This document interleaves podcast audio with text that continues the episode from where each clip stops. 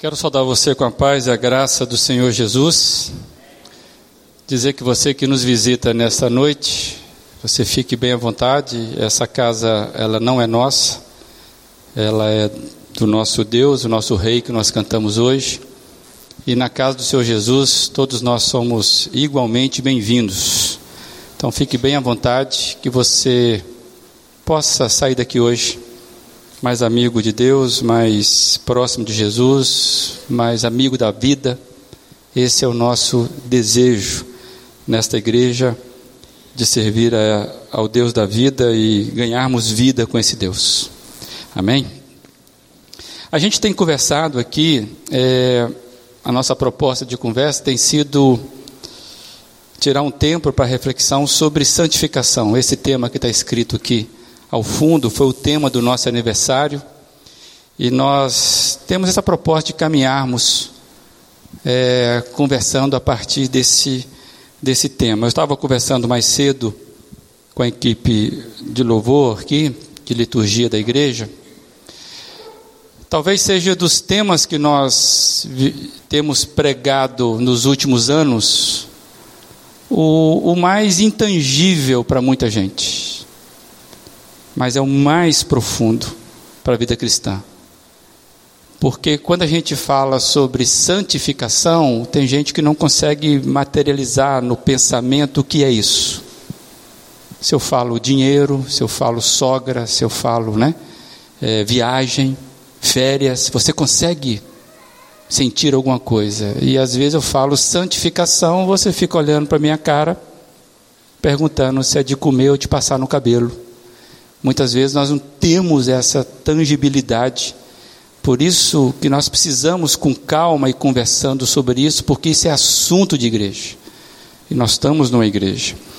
E nessa jornada onde nós iremos ver o que é santidade, nós queremos buscar na palavra de Deus, à luz da palavra de Deus, o que é santidade. A proposta de hoje está aí projetado para você, da gente a gente sempre vai ter um tema desdobrando sobre santidade. Hoje nós vamos falar sobre a responsabilidade pessoal, sobre essa responsabilidade que é intransferível na sua santidade, na minha santidade.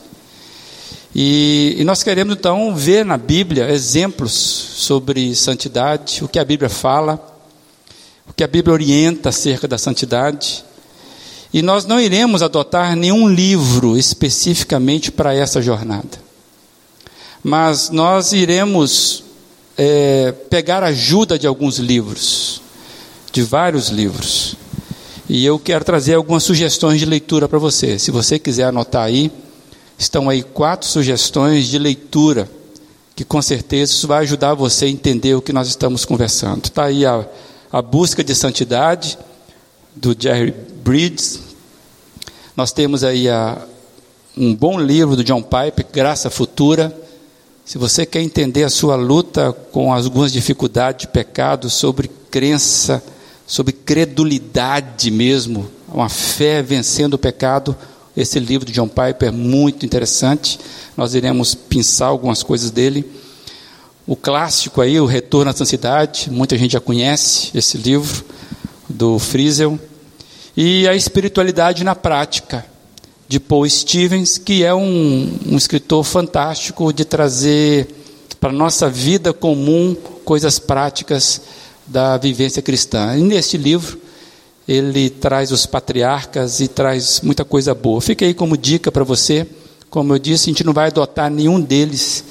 É, você não precisa, né? Ah, tem que comprar. Eu acho que você tem que comprar mesmo. Mas você tem que ler, né? Na verdade é essa. A gente não está, é, a gente não tem disponível aqui, mas você pode procurar. Todos eles são tão, tão ativos, né? são editados. Eu não vou emprestar os meus que eu vou estar lendo para ajudar os irmãos aqui nesta conversa. Então, o desafio para a nossa comunidade é a gente caminhar com seriedade nesse tema. Eu queria que você, que é da igreja, prestasse bastante atenção do que eu estou falando aqui. Não é mais uma mensagem no domingo à noite, porque nós vamos trabalhar uma série de mensagens. E o desafio é que você seja, olhe isso com muita seriedade. E, Eu queria que você que é da igreja trouxesse sempre papel e caneta para os domingos à noite. Tem gente que já traz isso. Por quê? Porque nós vamos lançar alguns desafios que é para você, para você levar para casa naquela semana. Então vale a pena você trazer um papel que você vai estar sempre anotando coisas sequenciais. Então não é um filetinho que depois você vai perder. Traga uma cadernetinha que você vai ter a data, o tema que foi falado, os desafios que foram lançados naquela noite para você levar para a semana e você meditar sobre aquilo. É um desafio, é um pedido que eu faço você que é da igreja. Pode também escrever, escrever no bloco de notas do seu é, telefone aí, mas se você for ler depois, né? É importante que você tenha essa praticidade. Quem sabe a gente pode viver algo, vivermos algo novo de Deus, se nós fizermos algo diferente. Precisamos, amados, no processo de santificação ir além do desejo. Se eu perguntar aqui, quantos querem estarem mais santos, mais próximos de Deus? Todos nós vamos levantar as mãos. O que eu quero desafiar a igreja é que nós precisamos ir além do desejo. Nós precisamos fazer algo em relação à nossa santidade. Nós precisamos decidir algo novo em Deus para fazer toda a diferença. Você precisa decidir algo novo em Deus a respeito da sua santidade. Eu preciso decidir algo novo em Deus para que haja diferença na minha e na sua vida. E nisso aí, eu queria, vai ser projetado aí, eu queria chamar a atenção dos líderes do Em Casa. Os Em Casas, eles serão mobilizados para nos ajudar nessa jornada de santidade. Cada pequeno grupo, então, vai estar criando a sua ambiência de confiança, de apoio, de pastoreio, porque nós entendemos que ninguém precisa caminhar sozinho, ninguém precisa ficar sozinho nessa caminhada de santificação, porque ela não é solitária. É isso que nós vamos estar insistindo aí. E para mim, amados, fica esse recado aí que está projetado também. A sua vida, a minha vida, a vida da nossa comunidade, as nossas vidas serão impactadas pela ação do Espírito Santo se decidirmos levar esse assunto com seriedade. Eu creio ricamente nisso. As coisas vão mudar na sua vida, na minha vida, na vida dessa sociedade, a nossa comunidade, da nossa sociedade, se nós levarmos esse tema a sério. E diante disso, eu queria solicitar a você, neste momento, que a gente parasse e que a gente orasse antes de nós seguirmos na mensagem. Tudo começa a mudar, amados, quando nós oramos com intensidade, oramos com objetividade. E eu queria desafiar você, nesse momento, nós pararmos e orarmos, e nessa oração tomarmos decisões diante de Deus, decisões de que você cuide da sua santidade. Você precisa tomar decisões de cuidar da sua santidade. É você. Então eu gostaria que nós parássemos agora. E talvez você que não é da igreja não esteja um pouco perdido nisso.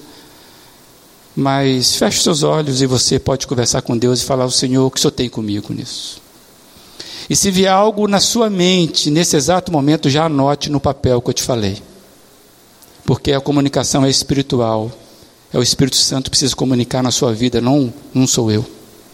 Então eu queria que você parasse e pensasse que tudo começa quando eu tomo uma decisão diante de Deus. E você precisa cuidar da sua santidade. Queria que você curvasse sua fronte e tirasse esse tempo diante de Deus. Senhor, o que isso tem a ver com a minha vida? Amado Deus, nos apresentamos diante do Senhor em nome de Jesus Cristo, o Autor, Consumador, da nossa fé. É Jesus Cristo, pelo sangue vertido, que nos tornou igreja. É pelo sangue vertido, derramado na cruz, que nós podemos, agora, Pai, elevar nossos pensamentos ao Senhor e dizer: Pai, faz em nós a obra que tu queres. Pai, o nosso desejo é entendermos o que o Senhor tem conosco, para que nós possamos devolver ao Senhor, ó Pai, multiplicados, cada dom, cada dádiva do Senhor. Meus irmãos estão aqui, meus amigos estão aqui, ó Deus. Pai, nós queremos aprender do Senhor, pelo Teu Santo Espírito, a cuidar da nossa santidade. Por isso, Pai, revela-se a nós, fala conosco pela Tua palavra. Ó Deus amado, queima o nosso coração, nos torne apaixonados pelo Senhor. Pai amados, Pai amado, que não haja engano com relação à, vontade do Senhor para a nossa vida, a começar, ó Deus, por pecados não confessados. Por isso, Deus, revela-se a nós de uma forma tremenda, não só nessa noite, mas, ó Pai, a partir de hoje, na jornada que teremos. Eu quero abençoar os meus amados, em nome de Jesus Cristo. Amém? Fica de pé ainda. Nós iremos ler o texto de 1 Pedro 3, versículo 15, que é o texto que está servindo de parâmetro para nossas reflexões. Diz assim: Antes, santifiquem Cristo como Senhor em seu coração. Estejam sempre preparados para responder a qualquer pessoa que lhes pedir a razão da esperança que há em vocês. Antes, santifiquem a Cristo como Senhor em seu coração, estejam sempre preparados. Em nome do Senhor Jesus, você pode se sentar. Quando nós estivemos aqui falando, meditando, na primeira parte desse verso que nós acabamos de ler, a gente trouxe uma frase do Jerry Bridges, que está no, no livro dele A Busca de Santidade, e nós trouxemos então essa frase, a gente vai projetar aí para lembrá-la. E eu quero destacar principalmente a parte B dessa frase, onde ele diz assim: O Espírito Santo que cria em nós uma fé salvadora, também cria em nós um desejo de santidade. Ele simplesmente não faz uma coisa sem a outra. Uma frase extremamente desafiadora para nós. Põe na sua chacola, na sua cabeça, na sua bagagem, na sua mochila. O movimento de Deus de salvação, ele é único na sua vida. E nesses dias que eu estava viajando, eu levei um, um, algumas leituras para ler de novo e levei o C.S. Lewis. E eu estava lendo uma entrevista do C.S. Lewis que ele fez um pouco antes da morte dele. E nessa entrevista, a pessoa perguntou para ele, está aí projetado, Senhor Lewis, qual a sua opinião sobre a disciplina diária da vida cristã? A necessidade de passar tempo a sós com Deus? C.S. Lewis respondeu, respondeu, nós recebemos ordens do Novo Testamento sobre o assunto. Eu parto do pressuposto de que todos os que se tornam cristãos adotam essa prática. Ela nos é imposta por nosso Senhor, e uma vez que os mandamentos são dele, creio que devemos segui-los. Afinal, é possível que Jesus Cristo estivesse sendo literal quando nos mandou procurar um lugar secreto e fechar a porta.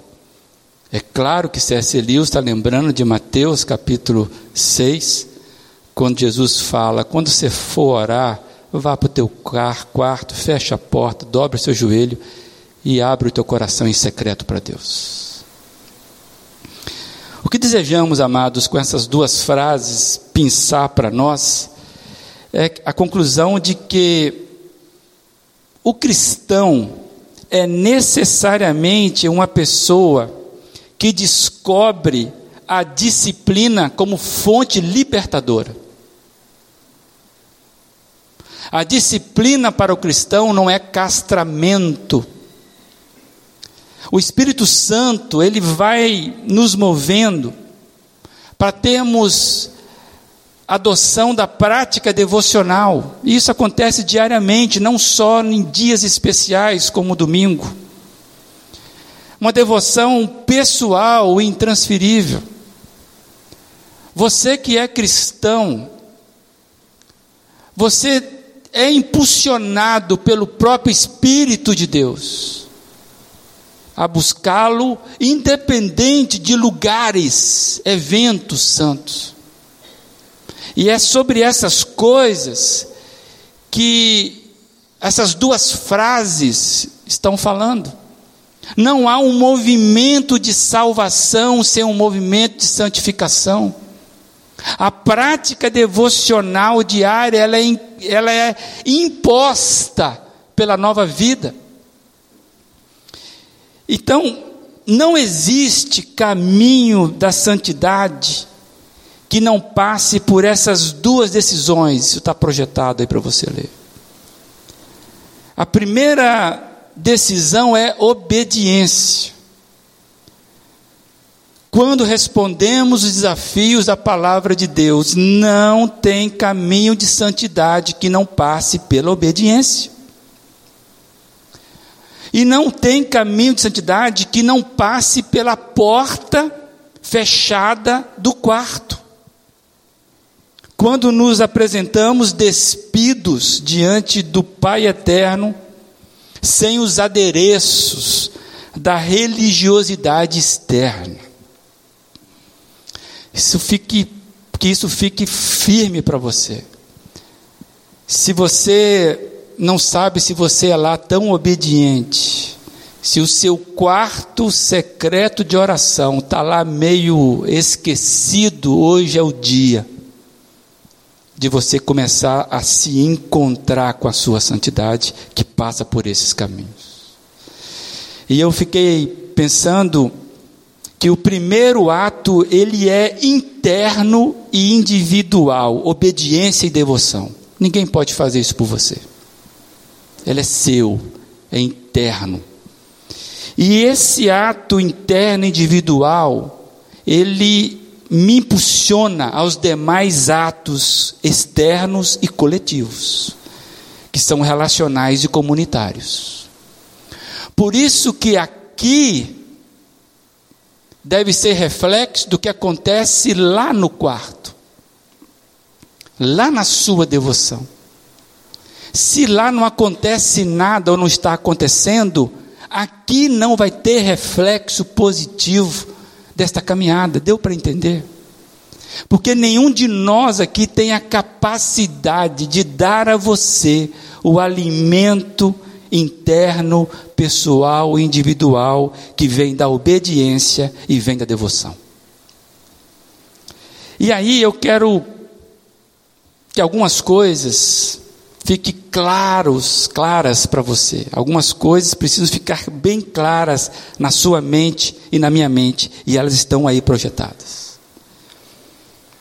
Santidade é o ar da nova vida em Cristo não é uma opção. Santidade é sustentada por Deus. Por isso é centrada na pessoa de Cristo e não em fórmulas. Deus espera que cada cristão viva uma vida santa. Essa, essa informação é muito importante. Santidade tem ligação direta com pecado. Não se trata a santidade sem tratar o pecado. Não tem jeito. Santidade é decisão. Eu decido a minha fé, em obedecer a minha fé é a vitória contra a incredulidade. Santidade é uma decisão de obediência. Santificação é um processo. A jornada da salvação se desenvolve intencionalmente no dia a dia. Essas verdades, elas serão comunicadas de forma transversal aí durante as nossas meditações. E que isso fique claro para você. Se você ainda não tem uma experiência com o Senhor Jesus, esse negócio está muito distante. Agora, se você já teve uma experiência com o Senhor Jesus, é o momento de você resgatar isso, porque não tem outro processo para você e para mim.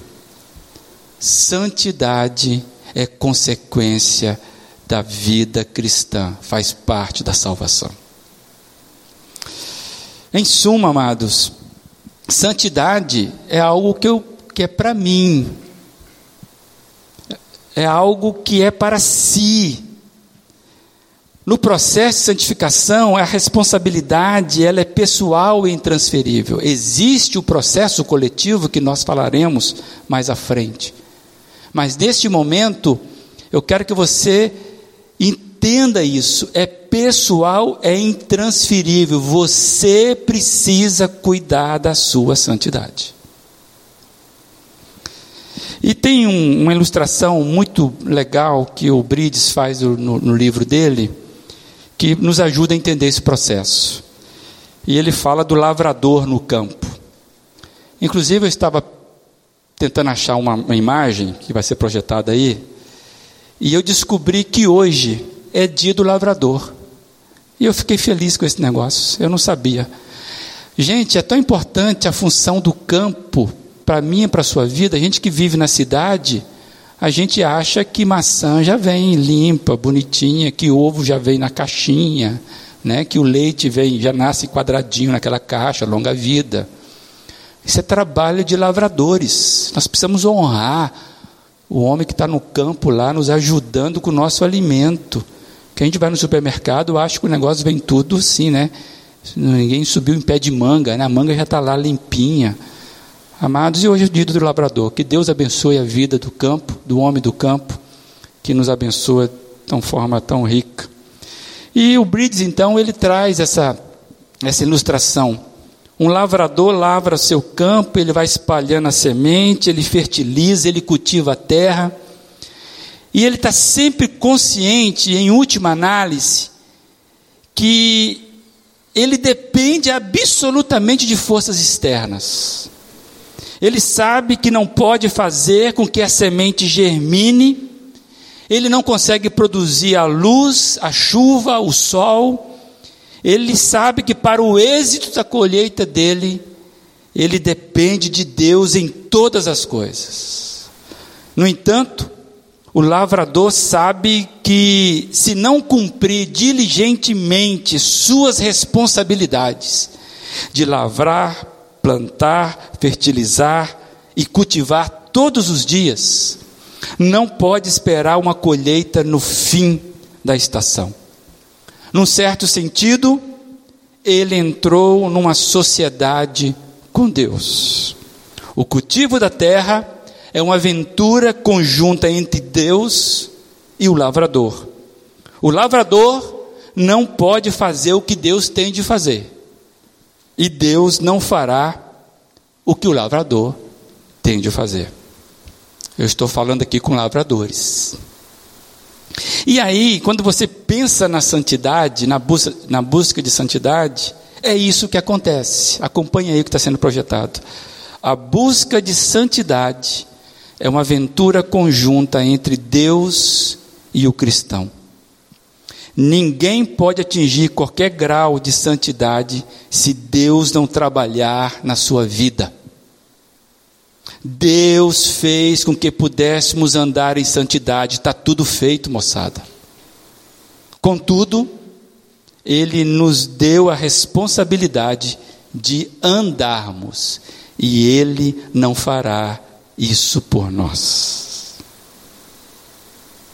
Deus está interessado na minha santidade, na sua santidade, na nossa santidade, isso é maravilhoso porque Ele já fez tudo para nós trilharmos nesse processo, e aí nós podemos ir na coragem do Senhor, como nós cantamos hoje. Deus está muito interessado na sua santidade, acredite nisso. E você tem tudo para trilhar a sua jornada de santidade, porque Ele preparou tudo. E neste ponto podemos marchar. Às vezes você olha para a sua vida, eu olho para a minha vida e falo assim: não, eu não consigo. Em Deus nós conseguimos, porque Ele preparou, é o jeito que Ele criou, é a parte dele na lavoura. Ele está querendo agora que nós façamos, acreditemos nisso. Então, eu fiquei pensando que nós precisamos enfrentar, na verdade, não é descobrir, ou como é que eu vou dizer? Ah, eu acredito em Deus, ok. Você sabe que Deus é perfeito, Deus é amoroso, Deus faz. Mas eu acho que nessa questão agora inicial de reflexão, é a gente, sabe, enfrentar a nossa realidade da nossa vida cristã, onde é que você está, onde é que eu estou. Nós temos muita relutância de encararmos as nossas responsabilidades. Geralmente eu fiquei pensando, nós preferimos pensar que cabe a Deus fazer. Muitas vezes nós oramos para que Deus faça. Ou acusamos os outros por, nossa, por nossas falhas. Nós precisamos assumir as nossas responsabilidades. Muitas vezes nós pedimos a Deus que Ele nos dê vitória em alguns aspectos em nossas vidas, quando na verdade, se fôssemos honestos, trata-se de assumirmos as nossas responsabilidades, de agir e obedecer. Uma maneira da gente entender isso, eu quero trazer rapidamente, porque eu, eu fiquei pensando mesmo, pessoal, e olhando a partir da minha limitação. Às vezes, santidade é algo que não está no seu dia a dia. Parece que isso é para pouca gente, para alguns. Ô pastor, você está falando isso aí porque isso é coisa de pastor, né? É coisa de freio, de padre, de, de sei lá, de ermitão. Mas isso não é para quem trabalha no dia a dia. Nós já falamos sobre esse engano. Então eu quero trazer aqui o que, por que a Bíblia, de forma prática, vai nos mostrando isso. Para nós colocarmos na nossa chacola que santificação, santidade não é algo abstrato assim, que difícil de pegar. Eu quero convencer você do que eu fui convencido pela palavra. A, a forma prática como está, a Bíblia nos apresenta, amados, preceitos morais de santidade. Eu estou falando com seres humanos que têm racionalidade, que são seres morais, que sabemos o que é uma ética, o que nos constrange dentro da moralidade. Vivemos um tempo hoje que isso está muito complicado. Então eu quero pensar na Bíblia rapidamente, só algum, alguns textos. E vai ser aí projetado para você. A Bíblia nos apresenta preceitos morais de santidade, que são oposições aos padrões da vida daqueles que não são guiados pelo Espírito Santo. Olha para mim aqui. A diferença do crente para o resto das pessoas é a presença do Espírito Santo. Ninguém é melhor do que ninguém.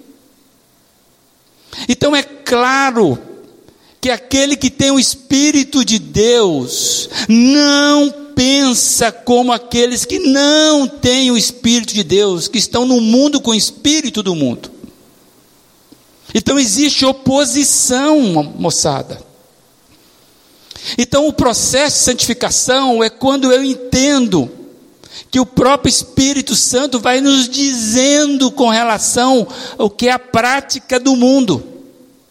É isso que eu quis trazer aqui. Então, por exemplo, quando você lê 1 Tessalonicenses, capítulo 4, 3, diz lá: A vontade de Deus é que vocês sejam santificados. Como? Abstenham-se da imoralidade sexual. Está claro?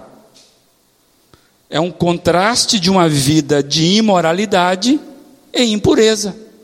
Como eu vou viver a minha sexualidade dentro dos padrões de santificação? A vontade de Deus é que vocês sejam santificados. Como? Abstenham-se da imoralidade sexual. Algo mais prático do que isso? Então, se você está lutando com a sua sexualidade, parte desse texto. Você precisa entender que ela é oposição do que é ofertado por aí. E o que está na sua carne. Quando você lê Apocalipse 22, 11. Continue o injusto a praticar a injustiça. Continue o imundo na imundície. Continue o justo a praticar a justiça continue o santo a se santificar-se. Contraste e oposição à maldade e perversão. Então, às vezes, a gente fica, ah, como é que eu vou. Cara, seja justo nas suas relações. Para de pensar maldade com relação ao outro.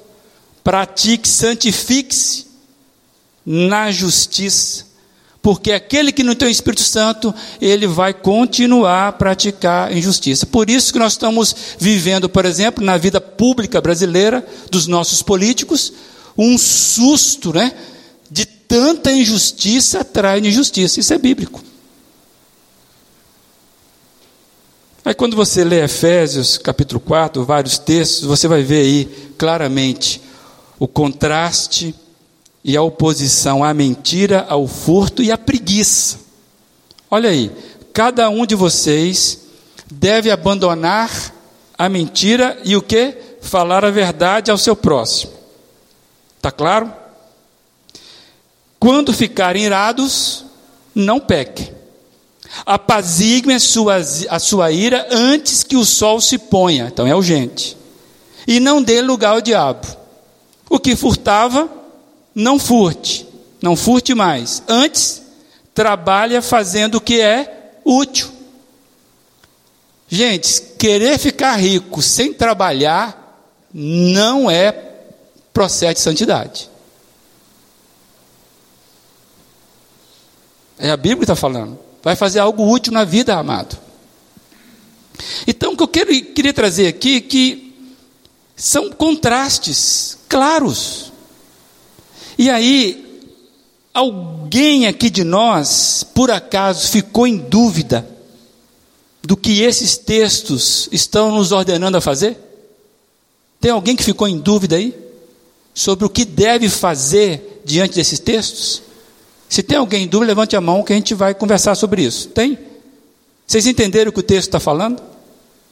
Então você sabe o que você deve fazer com relação à sexualidade, pelo menos básico com relação à injustiça, verdade, trabalho, preguiça. Preguiça é pecado. Outra coisa que não está no texto: gula é pecado. Não deixou de ser pecado. Então, onde eu quero chegar? Nós estamos aqui hoje, se estamos aqui hoje, somos daqueles que acreditamos na Bíblia, certo? Acreditamos na Bíblia? Então, os ensinamentos bíblicos vão nos direcionar para uma vida, porque senão, acreditar naquilo que eu não observo não justifica. E aí eu quero mostrar que essas informações da Bíblia são diretas, são fortes, são para nos orientar. Amados, acredite, nós podemos vencer o domínio do pecado. Podemos. E eu estou falando isso não é porque eu tenho força em mim, é porque somos sustentados pela graça salvadora de Cristo. Eu quero ler um texto direto para você aí, Romanos 6,14, está projetado. O que, que diz Romanos 6,14? Nós acreditamos na Bíblia. E o que, que ela diz? Pois o pecado não os dominará, porque vocês não estão debaixo da lei, mas debaixo da graça. Você acredita na Bíblia, palavra de Deus? E está dizendo que o pecado não nos domina. Aí você pode surgir na tua cabeça. Espera aí. Mas no dia a dia não é bem assim. Muitos cristãos não experimentam isso no dia a dia. Na verdade, o pecado tem nos dominado. E por que que tantos cristãos se sentem constantemente derrotados na sua luta com o pecado? Aqui começam as perguntas sérias, amados, sobre santificação. Porque se Cristo, se a Bíblia nos promete coisas que não são verdadeiras, joga isso fora. E se a Bíblia fala que nós podemos andar em santidade e vencermos os nossos pecados, eu acredito nisso. E eu tenho que levar a sério esse negócio. Crente que não leva a sério a sua Bíblia, ele não tem consciência cristã para vencer nada na sua vida. Então eu quero compartilhar rapidamente com os irmãos, com a ajuda do que Jerry Bridges fala, sobre os problemas básicos que nós temos, porque que nós não vencemos as coisas na vida. Aqui é só um início de conversa, tá, gente? primeira coisa que ele traz é que o nosso primeiro problema é que a atitude que assumimos em relação ao pecado se centra mais em nós do que em Deus. Um problema meu e seu para vencermos o pecado, ou porque não vencemos o pecado, é porque a atitude que assumimos em relação ao pecado se centra mais em nós do que em Deus. Eu quero trazer aí essa frase de William Plumer, que diz assim: Nunca teremos uma visão correta do pecado, enquanto não encararmos como praticado contra Deus. Todo pecado é contra Deus. Amados, essa frase marcou minha juventude. Eu me lembro quando eu li essa frase na minha juventude. E me trouxe um constrangimento terrível. Quando eu imaginei que todo o meu pecado, antes de ofender a qualquer outra pessoa nesse universo, é um tapa na cara de Deus. Isso fez com que eu corresse para confessar pecados que eu justificava. Justificava pela minha própria justiça. Então, se nós começarmos a entender que todo pecado que cometo ofende primeiramente a Deus, isso começa a mudar. Eu quero perguntar a você: você quer ficar ofendendo a Deus? Você quer ficar jogando na cara de Deus orgulho, ofensas. Você quer fazer isso? Todo pecado, Davi descobriu isso. Pequei tão somente contra ti, pequei. Mas ele matou um homem, ele adulterou, atingiu outras pessoas, mas ele sabia, quando ele cai de joelhos, é quando ele percebeu isso aqui o meu pecado, antes de ofender qualquer pessoa, ele ofende a Deus. E quando nós percebemos que a nossa obediência, ela é orientada por Deus e para Deus, a nossa vitória sobre o pecado começa a surgir como resultado natural da obediência. Então, pensa comigo aqui, primeiramente, Uma vida em santidade não é você criar mecanismos de subir de joelhos, sabe? De fazer promessa, de acender vela. Isso pode até acontecer. Jejum. Mas a primeira coisa que vai derrubando o pecado na nossa vida se torna obediência. E a obediência é confesse o teu pecado. Porque o Deus santo e puro não suporta pecado. Então, antes de qualquer artimanha, qualquer religiosidade que você queira trazer para a sua vida de santidade, traga a obediência. Sede santos, porque eu sou santo. Agora, como é que eu vou obedecer se eu não sei o que obedecer? Se eu não tiro um, um milésimo de tempo para saber a vontade de Deus revelada nessa Bíblia, que eu digo que acredito. Como é que eu obedeço aquilo que eu não conheço? Então, o primeiro pecado meu e seu, que nesta noite você pode anotar no teu papel, é o analfabetismo da palavra de Deus.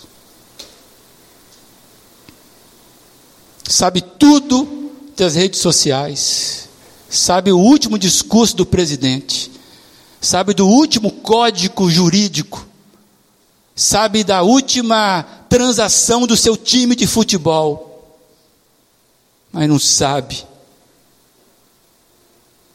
do que Deus quer para a tua vida. Primeiro pecado da nossa igreja. Eu estou falando, hein? Primeiro pecado da nossa igreja. Confesse aí. Uma igreja que é analfabeta da palavra.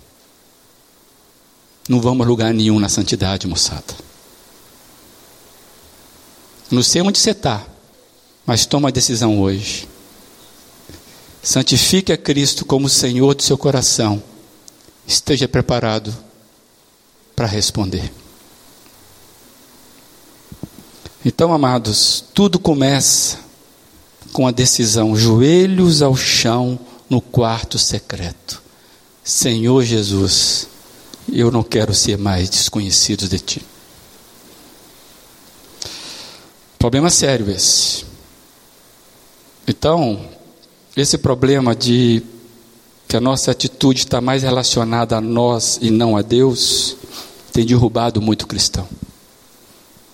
Você olha para as suas deficiências, da sua dificuldade, eu não consigo, eu não consigo, e não consegue mesmo. Então hoje é o dia de mudar o foco. O segundo problema, já terminando, o problema é que, segundo problema é que nós temos entendido erradamente que viver pela fé significa que não se exige qualquer esforço da nossa parte em relação à santidade. O nosso segundo problema é que temos entendido erradamente que viver pela fé, segundo Gálatas 2:20, por exemplo, que viver pela fé significa que não se exige qualquer esforço da nossa parte em relação à santidade. Amados, muita gente está paralisada, está confusa na sua vida por esse entendimento equivocado. Sou salvo pela graça. Cristo fez tudo por mim, é verdade. Mas essa é uma face da moeda. E eu queria ler um texto, Filipenses 2, 12 e 13. O que diz esse texto? Ponham em ação a salvação de vocês com temor e tremor, pois é Deus quem efetua em vocês tanto querer quanto realizar, de acordo com a boa vontade dEle ponham em ação a salvação de vocês. O Hernandes Dias Lopes, pastor que eu gosto muito, a respeito desse verso, ele faz o seguinte comentário: A verdade bíblica insofismável é que a salvação é obra exclusiva de Deus. Porém, o fato de Deus nos dar graciosamente a salvação não significa que ficamos passivos no processo. A salvação é de Deus e nos é dada por Deus, mas nós precisamos desenvolvê-la. Tanto na religião como na natureza, nós somos cooperadores de Deus. Ele está lembrando de 1 Coríntios 3. Nós plantamos e regamos, mas Deus dá-nos a semente, o solo, e envia o sol e a chuva, e faz a semente crescer e frutificar. Nesse pensamento, nós recebemos de graça essa gloriosa propriedade, porém, agora nós precisamos cultivá-la. Nós não cultivamos para possuí-la, mas porque já possuímos. Deu para entender? Eu não vou plantar em terreno que não é meu. Uma vez que eu tenho o terreno, eu começo a cuidar dele. Santificação é um prosseguir. Salvação quer dizer seguir após. É um avançar com determinação. É uma luta. É uma corrida. 1 Coríntios fala sobre isso. Estou correndo. Então, amados, ser salvo pela graça não nos isenta de desenvolver a nossa salvação. Isso é bíblico. Isso não tem nada a ver com a disputa aí entre arminiano e calvinista. Inclusive, essa frase que nós acabamos de ler é de um calvinista. A anterior também. Do C.S. Lewis eu não sei muito bem.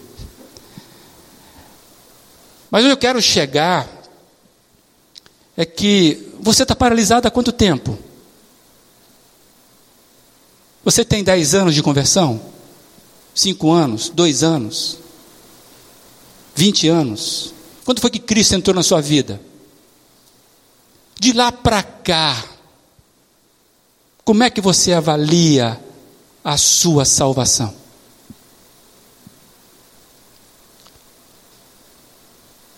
Melhorou? Você se tornou uma pessoa que é consciente do seu condomínio?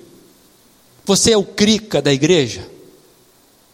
Você ainda tem comportamentos anticristãos?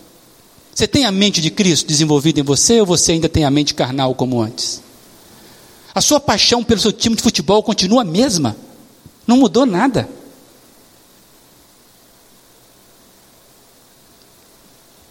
Terceiro, o nosso terceiro problema é que não levamos a sério alguns pecados. Amados, nós não podemos ficar classificando o pecado por categorias, se nós quisermos viver uma vida de santidade. E esse é um problema nosso. Nós classificamos pecado.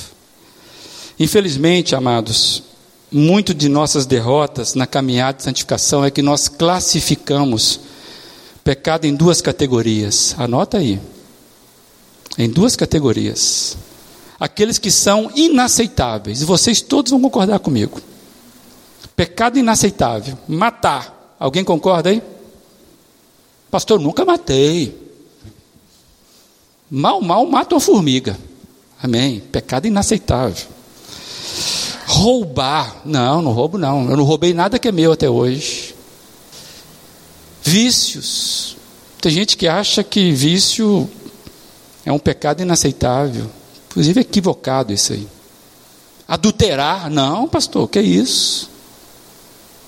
Então nós somos pessoas aqui que com certeza estaremos ticando que somos isentos de pecados inaceitáveis. Agora, o problema é que a gente tem aqueles pecados que nós podemos tolerar um pouco, né? Mentirinhas justificáveis. Alguém aqui está livre dela ou não? A mentirinha justificável. Aquele olhar malicioso. Aquela olhadinha maliciosa. A fofoca. A crítica destrutiva. O orgulho. O comentário maldoso acerca do irmão. o suborno ao guardinha. Isso tudo é aceitável.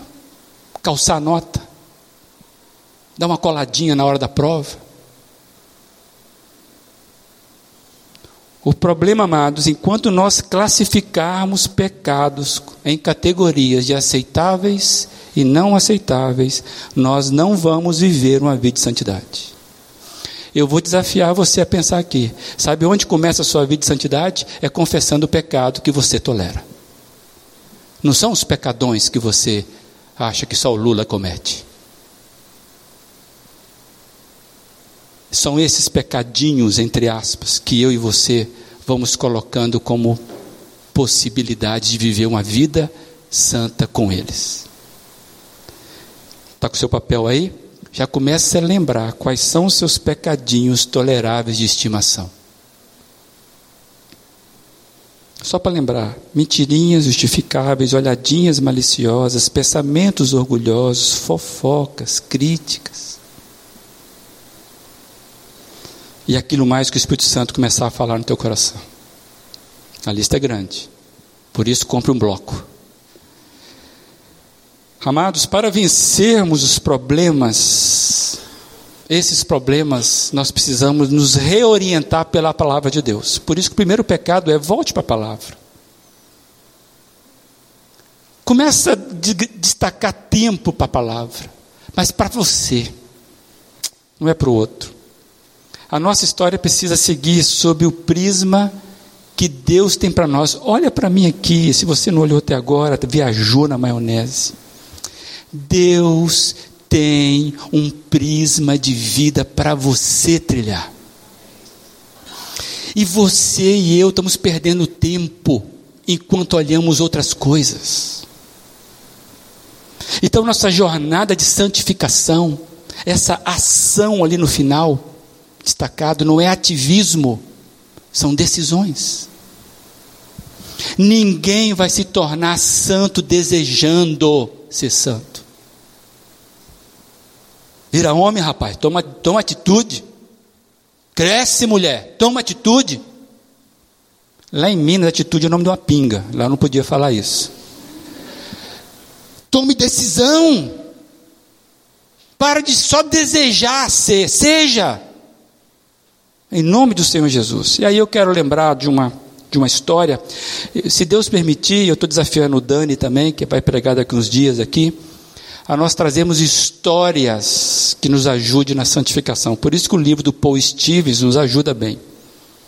E para finalizar então, tem uma história lá que João conta no capítulo 5, bastante conhecida, daquele paralítico que Jesus cura. Como a gente conhece bem a história, eu só vou ler três versos, de 6 a 9. Quando Jesus o viu deitado e soube que ele vivia naquele estado durante tanto tempo, Jesus lhe perguntou: você quer ser curado? Disse o paralítico: Senhor, não tenho ninguém que me ajude a entrar no tanque quando a água é agitada.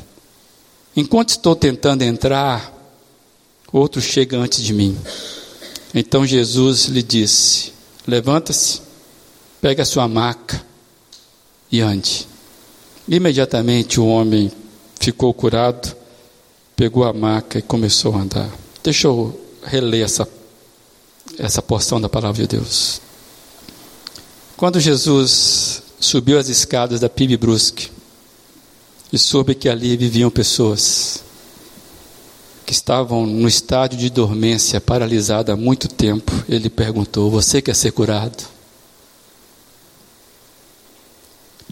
Disse o paralítico, membro da igreja: Senhor, toda vez que eu tento, sempre tem alguém que atrapalha eu conseguir isso. Meu patrão, o pastor, a mulher do pastor, o salário, a televisão, sempre tem alguém que chega antes e rouba de mim essa bênção.